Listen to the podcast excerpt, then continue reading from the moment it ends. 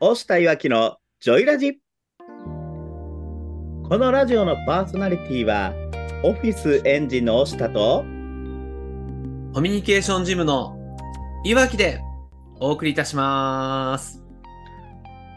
よろしくお願いしますよろしくお願いします。パチパチパチパチパチパチパチパチパチ。ええよかった。はい。 56回。ごめん直前まで悩んでんいや、その声かって思いましたね。 何その声誰の声なんて思いましたけどね。あのねちょっと舌を奥に引っ込めながら喋るとああいう声になるんですよいや いやいや、その具体的な方法はちょっと難しすぎますけどね、素人からすると。さあさあ、今週もやっていきましょう。やっていきましょこのラジオは自分で事業をしたい副業独立をしたい会社員の方向けに役立つ情報をお届けするラジオになっております声の整体師の押田さんとうコミュニケーションの専門家の岩木さんでお送りする雑談型で進めていくラジオになってますこのラジオを聞いて理想の実現に向けた充実した週末をお過ごしいただけたらと思っておりますまずは前回の放送で再生いただいた方、いいねいただいた方、本当にありがとうございます。概要欄に音声目次をご用意しておりますので、この話から聞き直したいなっていうことがありましたら、ぜひご利用ください。このジョイラジの公式 LINE もスタートしましたよ。ぜひ私、押下や岩木さんとつながりたい方いらっしゃいましたら、登録をお願いいたします。また、ポッドキャストや Spotify でも配信しておりますので、各メディアでの再生、いいね、フォロー、コメント、質問など募集しておりますので、どうぞよろしくお願いいたします。よろしくお願いしますお願いします。公式 LINE ね、どうやって広げていったらいいんだろうね。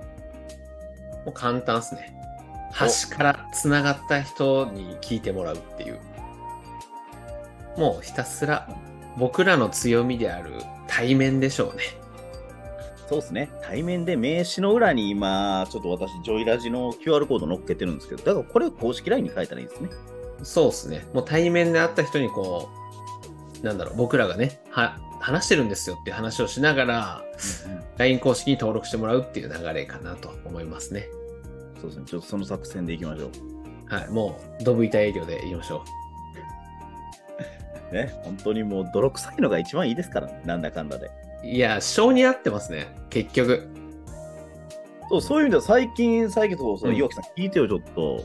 はい。なんすか何があったんですかいや最近ね、最近ね、うんなんか、すごくこういろんなところでご紹介いただいたりしてて、はいはいはい。ちょっとね、改めて、うん声の整体師ってパワーワードなんだなっていうこと に、また改めて気づきました。なるほど。企業当初ね、ずっとこう、パワーワードやなって言ってたけど、改めて、2年目に入って改めてって感じですね。あ、そうです、そうです。改めて声の整体師って、これパワーワードだなーっていうのが、はい。何で思ったんですか紹介していただく方も、うん声の整体師ってしてる人がいてねっていう、こはいはの、いこのフックだけで、え、何それ何それってなるらしくて。なるほど。もうその、その一言だけでね。だからめっちゃ紹介しやすいって言うていただいて、ご紹介いただいたりもしますし、はいはいはい。で、まあ、ついこの間もね、あの、マルシェに出店しませんかってお誘いいただいて、声の整体師があ、そうです、そうです、そうです。はいはいはいはい。要はあの企業マルシェというかもうスキルアップのためのこのマルシェを出店するイベントが1月にあるんですよ。へえ。そんなマルシェなんですかマルシェってなんか食べ物とかのイメージでしたけどね。勝手に。そうですね私もそんなイメージやったんですけどうん。であの60店舗ぐらいはみんなそれぞれ、まい。あ、うんうん。は私であれば声であったりとか、い。モテ講座みたいなのやる人もいたりすると、うんうんあのセックス講座じゃないですけどそういうのをされる方へもいらっしゃったりとか。えうんうん。まあ、要はビジネスの自身に自己投資する人のためのマルシェみたいなイメージなのかなって感じがしたんですよ話聞いててへえ。初めて聞きましたね。そんなマルシェがあるんだ。ね、集客も前回、なんか夏にやったらしくて、はい、はい。夏の時で600人ぐらい来てたらしいんですよ、人が。そうなんですか。めっちゃ多いですね。そうですね。いや、なんかそこで、だから声のことを出してみませんかって、あ、面白そうやなと思ったので、ちょっと今度お話を聞いてくるんですけど、はい、はい。ここで出展されてる整体師の方がいらっしゃったんですよね。私のこの声の整体じゃなくて、もう体の方ね。あそう体の方の整体師の方がいらっしゃって 通常の方ねって。 通常の方ねってなんだっていう話やけど。そうはいはいでその人と喋ってたら、いや、やってること面白いねとか、アプローチも面白いねっていう話もしてて、うんその他、とあるお客さんで、今なんかカラオケの全国大会とかはい。出られたり、あのカラオケバトルに出られてる方がいると。あー、ありますね。はい、はい。で、どうしてもその人が97点から上に行けないっていうような話を聞いてかなりね、上上層の、あともうちょっと、もうちょっとが、みたいなとこですねあ。と2点伸ばしたんやけど、 これがなかなかいかへんっていう方がいらっしゃるらしくて。うん、うん、うん。で、ここまで行くとね、何が足りないんかが、もうどこのボイトレ行っても伸びひんって言われたんですよ。なるほど。なるほ原ど。因がわかんない。原因がわかんないって。わかりました。うんあの、大体その辺のところで止まる人の悩みはなんとなくわかるので、わかるんすね、やっぱ。そうですね。だからそこの辺まで行く人っていうのは、こっから先伸びないっていうのは、何が足らんから伸びひんのか、大体想像つくんですよ。すげえ。さすがプロっすね。まあ、ただ自分がその点数出せるかってやったらまたちゃう話ですよ。あまあそうですね。そこはまた別の話ですからね。もうマックスで98までしか出たことがないので、いやー、すごいな。98なんか見たことないですね、僕、自分が歌ってて。あでもカラオケの私初めて行った日の点数34点ですからねやばいっすね。なかなか。それも見たことないっす わ。逆に。 すごくない64点の伸び幅ってっていういやー、振れ幅やばいっすね。伸びしろしかなかったやつです ね。 伸びしろしかなかったってやつですねやば。でもだからまあまあまあその98点しか出してないその先の領域、お前どうせ出せへんやろと言われたらそれまでで自分もその先の領域に行くには何が足りひんか分かってるんですよあ、そうなんですね。分かってるけど、なんかやるのがなかなか難しいよ、みたいな話。分かってるんですけどもそこに関してはうん自分のそのなんて言うんですかね、こう声っていうところに合う選曲であったりとか、カラオケで点数取る歌い方と、うんうんうんうんうん。なんていうんですかね、こうボーカリストとしてお客さんの感情を動かす歌い方って、やっぱ違う、まあまあ、言い訳っぽく聞こえるかもしれないですけど、はいはい。やっぱ違うんですよねっていうのうも、んうん。例えばアーティストの方が、あのサザンの桑田さんが、サザンの曲を歌っても絶対に100点出ないんですよ。はいはい。まあ、違いそうっすもんね。やっぱ、おっしゃる通りで。なんか、素人目線からしても、やっぱこう、アーティストさんのね、ライブとかで聞く歌い方と、100点満点の、機械、採点ゲームとかの100点満点の歌い方ってやっぱ違うなって思いますもん。そうですね、違うんですよ。だからカラオケも、番組のカラオケバトルとかでは、やっぱほんまにアーティスト寄りの方がたくさんいらっしゃるんですけど、ん。うん。結局そこがなアーティスト寄りの方っていうのもやっぱ高得点も狙える方はいらっしゃるんですけど、でもその方たちが仮にデビューしたとてじゃあ売れるかって言われたらまた違う話でそうですね。確かに。でもその言われてた方の声を聞かせてもらったんですよ実際歌ってる時の動画これですって言って送っていただいて、うん。うん。うんああ、じゃあこれとこれとこれとこれ、うん、あの4つぐらい今改善するポイントが、まあまあ、その要はエフェクトがかかってない声聞かなわからんけど、今聞いた中でも4つぐらいの改善ポイントがあると思うので、これはお話できますよっていう話をしてて。うーん。うん。うん。うん。で、まあ、そんなことを話してたんですけど、はでこれってなんかこう自分にとっては、うんなんかもう1年っていうか、もうかれこれ11年声のことやってるんですよ。い。そうですね。そうだそうだ。声のことで言うとね、歴史が長いっていう。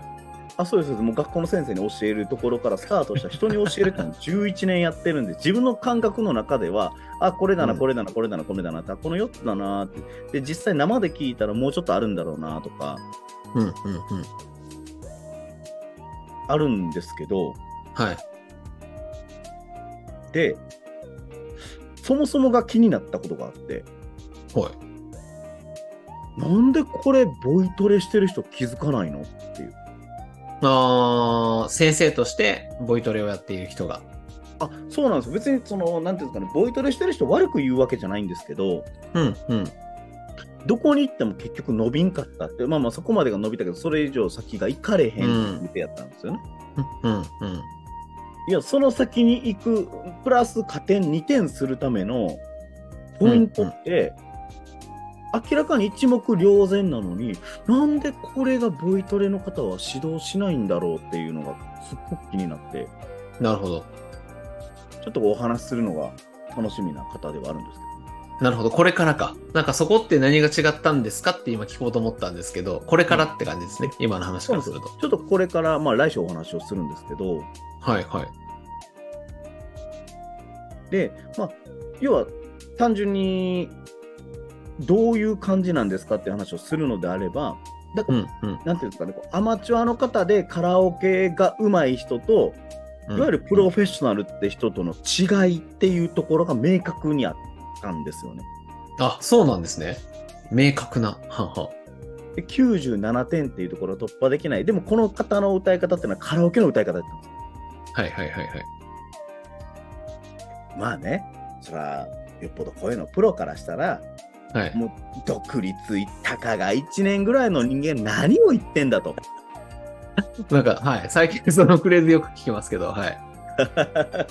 なんか、 なるかもしれないけど、ちょっとええなんかある、保身、保身に走ってんのかな、俺。 わかんないですけど、なんか最近多いなと思って。はいはい。ああの、たまに言われるんでね、最近。 ああ、なるほど、なるほど、なるほど。たまにそのフレーズを言われるんで、もうあえて自分から言ってやろうって、はあい確かに確かに。言われたくないこと先に言うって大事ですからね。 あの、マウント取ってこられるんで、それで。あるある。ありますね。まあ、なんでマウント取られるかも分かってるんですけどね。うーん。まだ日本って、その、今までの、なんていうんですかね、今まで主流だったボイトレのノウハウが95%、96%、7%ぐらいのうんボイトレの方がそれをベースでやってるんで、うん、うん。なんかそこのベースでやってはる人のところに行ってたら、そりゃそうなるよねっていうようなところで、ポイントではあったので、うん、うん。なんかもう、あのある種アンチみたいな扱いされてるんだろうなと思ってるんですけど、まあまあ、新しいものを嫌いますからね。そうそうそうそう。なんですよね。で、だからなんで、こう、その方にも聞かれた、その紹介しただいうんしていただいた方にも、え、なんでそんなんわかるのって言われて、うん、うん、うん。うん、いや、なんでそんなんわかるのって言われてもっていうのは思ったんですけど、そうかって、なんとなく自分の中では11年やってきたので、はい。当たり前になっちゃってたんだなと思ったんですよ。うーん、うん。自分の中ではってことですねあ。そうですそうですそうです、うん目の前の人が話すときに正直私いろんな人に言うんですけど30秒話したらあなたの声の癖が分かります直し方が分かりますっていうおおさすが。話をするんですけどっていうのも、どこのポイントどこに体の負荷がかかっててとかあのなんですか巻き型の人であったりとか、はい猫背の人とか、うん。はいあのちょっとストレートネックの人であったりとか、体が歪んでる人とかっていうのは全部声に出るんですよ。へえ。それはすごいな。意識して聞いてなきゃわかんないですね。そうですね、声に出るし、ああ、この人、どこが歪んでんだろうなとかいう話をしたときに、そのセミナーとかでも、うん。ここ、こうで、こうでって、あじゃあ、その片側と、片側に偏って痛くないですかとか、うん、うん。まあ、例えばそのリンパ節を開いてって、ちゃんと脱力して立つっていう過程があるんですけど、はい。リンパ節開いて、凝りをほぐして足の裏の、しっかりと立つっていうようなことをお伝えすることがあるんですけど、はい、はい。この時にも、あの、もしかして片方めちゃくちゃ痛み激しい、痛みの差が激しくないですかうん、うん。ああ、そうなんですよ。え、じゃあ、ほんじゃ荷物を常にそっちの手で持ってませんかっていう話をしたりとか、うん、うん。え、なんでですかって言って、そうなんですけど、いや、もうあの、声がまず、その、なんですかね、骨格ずれてる人の声なんですとかね。 いやいや、マニアックすぎで しょ。すごいな。っていう話をするんですけど、まあまあ、それだけやっぱ声に脱力とか姿勢って大事になってくるので、あーなるほどね。そこまで分かっちゃうっていう。ね、なんかまあまあそんな話を人にしてるからこそやっぱりその声の生態師っていう言葉、うん、うん。人って何か人に言葉とか人に何か伝えたいメッセージ伝えたい時っていうのは自分の声に感情が乗るんですよね。うん、うん、うん。でその感情に相手は共感してくれるんですよ。はい。だからつながっていくんですけどだからこういう話をした相手が声の生態師っていう人がいてねっていう時のうんテンションが。が全く違うわけなんですよ。ああ、なるほど。いわゆるあれですか。倍音的なやつですかね。そうです倍音的なやつで「いやなんかようわからんねんけどさ」と「声の整体師っていう人がいてさ」って言われるのかうん。 「ちょこないださ声の整体師っておもろい人に会ってさ」みたいな全然違いますよね。なんか、紹介したい感がすげえ出るというか。そうそうなんかなんかレアキャラ持ったぞみたいなっはいはい。本当そうっす、本当そうっす。当たり引いたよ、みたいな感じですもんね。ていう感じで紹介していただいてるんだなーっていうのを思ってちょっとすごくありがたいなと、改めて声の整体師っていうワードにも感謝だなって思いながらそうですね。確かに。そこの影響は大きいですもんね。ねえやっぱ大事ですねそのブランディングっていうのもそうですし、うん。自分が何してるかっていうのを一言で分かりやすく伝えるっていう大事さですよ。 そうですね。まあ、青下さんのキャラクターもあると思いますけどね。個人的には。キャラクタはい。ー、 どんなキャラか気になるな、それ。それはまあ、後ほど。 後ほど。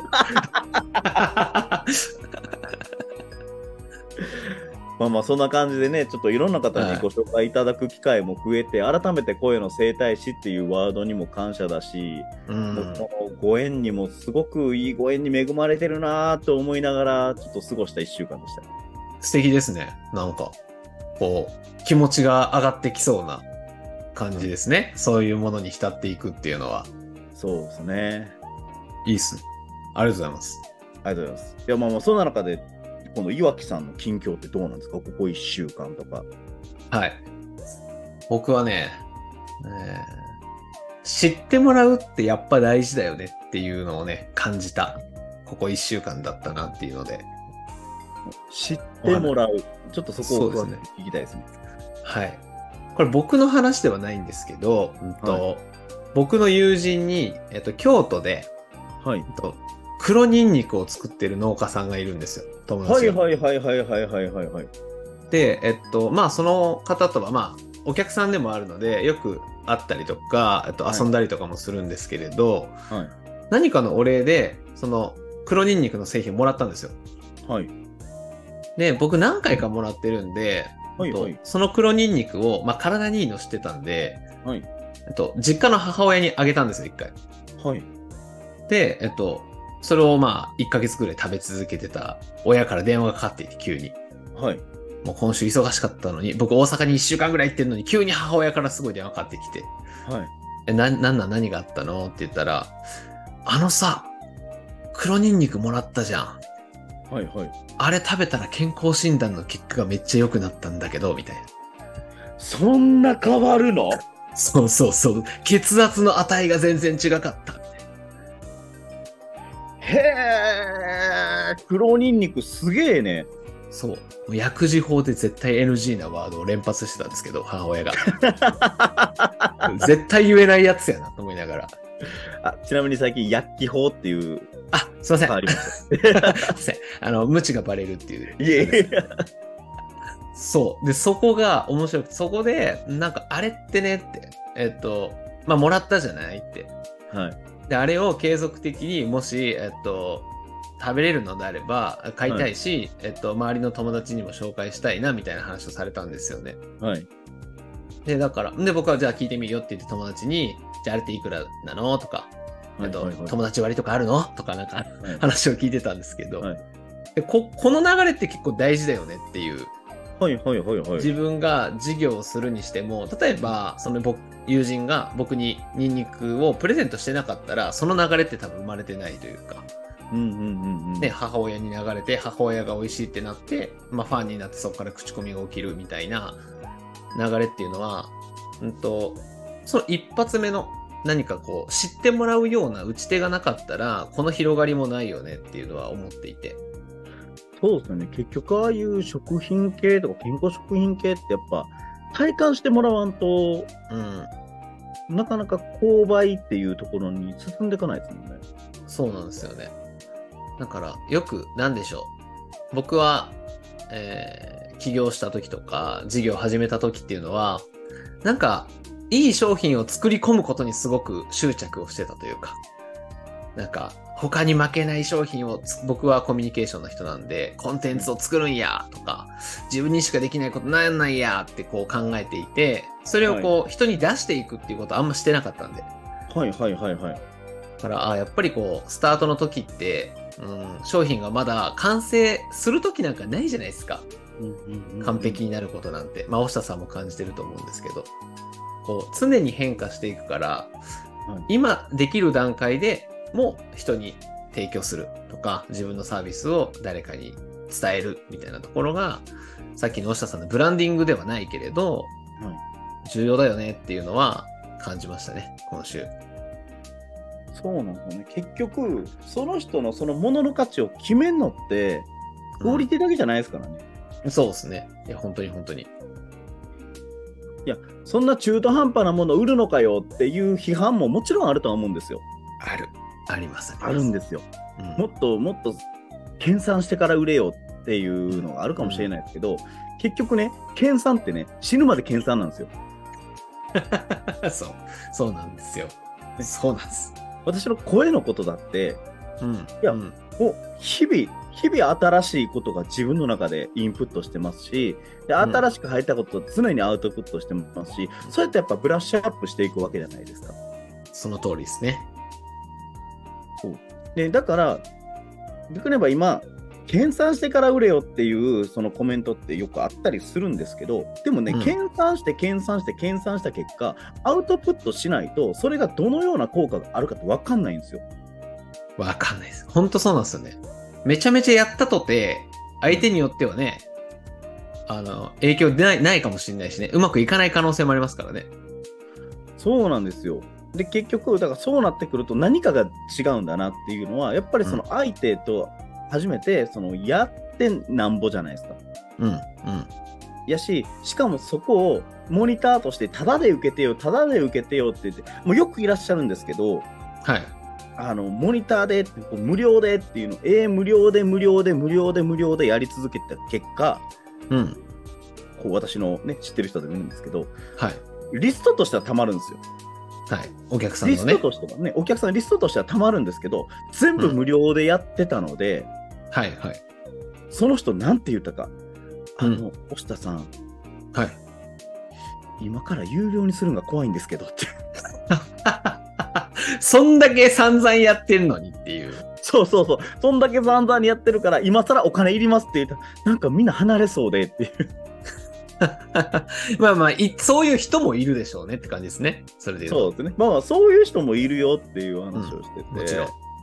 そうそうそうそうそうそう、なんか、で、どれぐらい溜まってんのって、もう100超えて、もうそれ商売できるってっていう話を確かに、確かに。1割ね、あの、買ってくれればね、もう、10人のお客さんがね、つくわけだし。だって100人のお客さんがいてうん。ですよ、もう仮にそこのコミュニティでこう毎月セッションをする、まあ、コーチングしてる方なんですけど、うはい。こう毎月セッションしますよとか、うんグルコンしますよとかって言うて、うんうんうん。仮にですよ、はい。月額3000円っていうコミュニティのうん。サービス料を取ったら、100人いるわけでしょ、はい。仮に、まあ、そのうちの半分抜けても、うんまあまあ3000円やったら、50人 ?15 万か。そう、15万。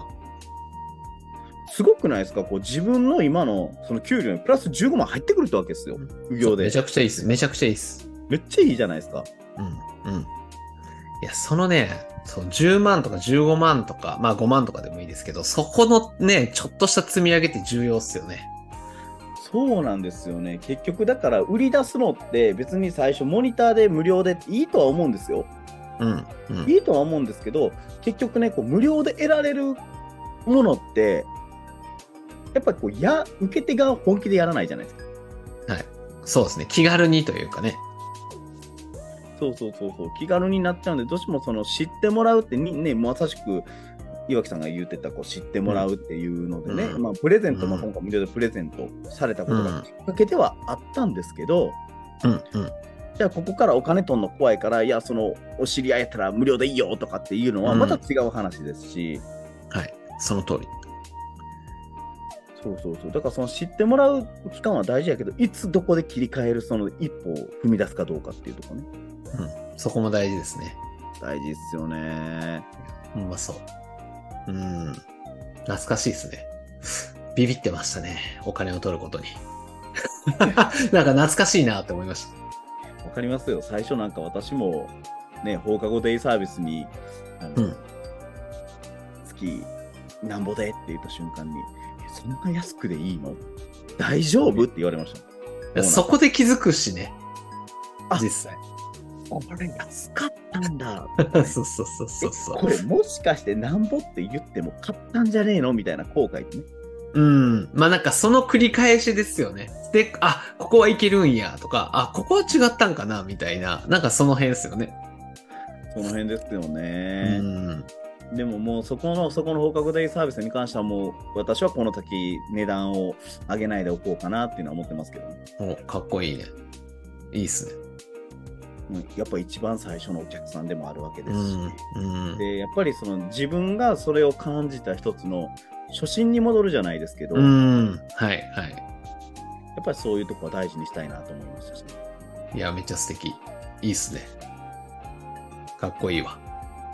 ありがとうございます。まあまあ、岩木さん もね、もう大事にするお客さんたくさんいらっしゃるので。それだけで、あの、ご飯を食べれるように頑張っておりま すので。なんか人、人、人だけでなんか支えられてるなっていつも思いますね。改めて。お互い結構ね、えご縁に恵まれてるというか、いや、もう本当にありがたいなって思いますね。一緒にいてくれる、関わってくれる方々のおかげっていうのをなんかこうね、大っぴらに言うと、まあそうだろうなみたいな、だ大事だよねってなっちゃうんですけど、結う局んまあそこは大事かなというとこっすね。そうなんですよ。結局当たり前は当たり前にね、もう前、うんこの間もラジオで喋ってましたけど、うん当たり前は当たり前に大切にしていくっていうのはね、すごく大事なことですし、本当にご縁でもうついこの週末にもあんまり話を広げると長くなっちゃうんですけど、面白い世界観の方たちともお会いしましたしね。ありがとうございました。その説はご紹介いただいて、い、えいえいえいえ、なこれもありがたい。いなと思いながら。楽しい夜でございました。さあさあ、ね、この、押したいわきのジョイラジも、お別れの時間が近づいてまいりましたというか、近づけていきますなのかわかんないですけど、はい。あっという間ですね。改めてあっと。いう間ですね、本当に。うんという意味で、岩木さん、今日のまとめとしてはどうですか今日のまとめですか、はい僕の方は、まあ、知ってもらうですね。まあ、もちろんこう知ってもらった後に、えーどこで有料化するのかみたいなところは大事ですけど、まずはこう、行動してみるっていう、考えてるだけではなくて、一歩前に出てみるっていうのが、やっぱ自分の事業とかをスタートするときに大事かなというところでございます。はい押下さんはどうですかそうですね、私の方で言うと、まあ一言で自分がやってることを伝えられるって大事だよね。うん。人にね、人に伝えてもらうっていう。うん。うん。で、それで、なおかつ、なんかそういう人いたら紹介してよとかね、うん。うん。うん。うん。なんかこう、一人経営者とか一人社長でやってると、全部自分でしないといけないってうん思っちゃうかもしれないんですけども、まあいろんな人巻き込んでね、頼っちゃったらいいんだよって思っちゃうんですよね。いやー、大事。めちゃくちゃ大事ですね。もうちょっといろんな人に甘えながら私もちょっと成功に軌道に乗っていきたいなと思ってます。いいですね。ありがとうございます。ありがとうございます。さあ、この、押したいわきのジョイラジは、毎週金曜日18時より放送しております。このラジオを聞いて、少しでもいいなとか、ためになったなとか、感じた方はね、ぜひ、いいね、コメント、フォローをよろしくお願いします。今日もこのラジオのパーソナリティはオフィスエンジンの押下とコミュニケーションジムのいわきでお送りいたしました。良い週末をお過ごしください。バイババイイバーイ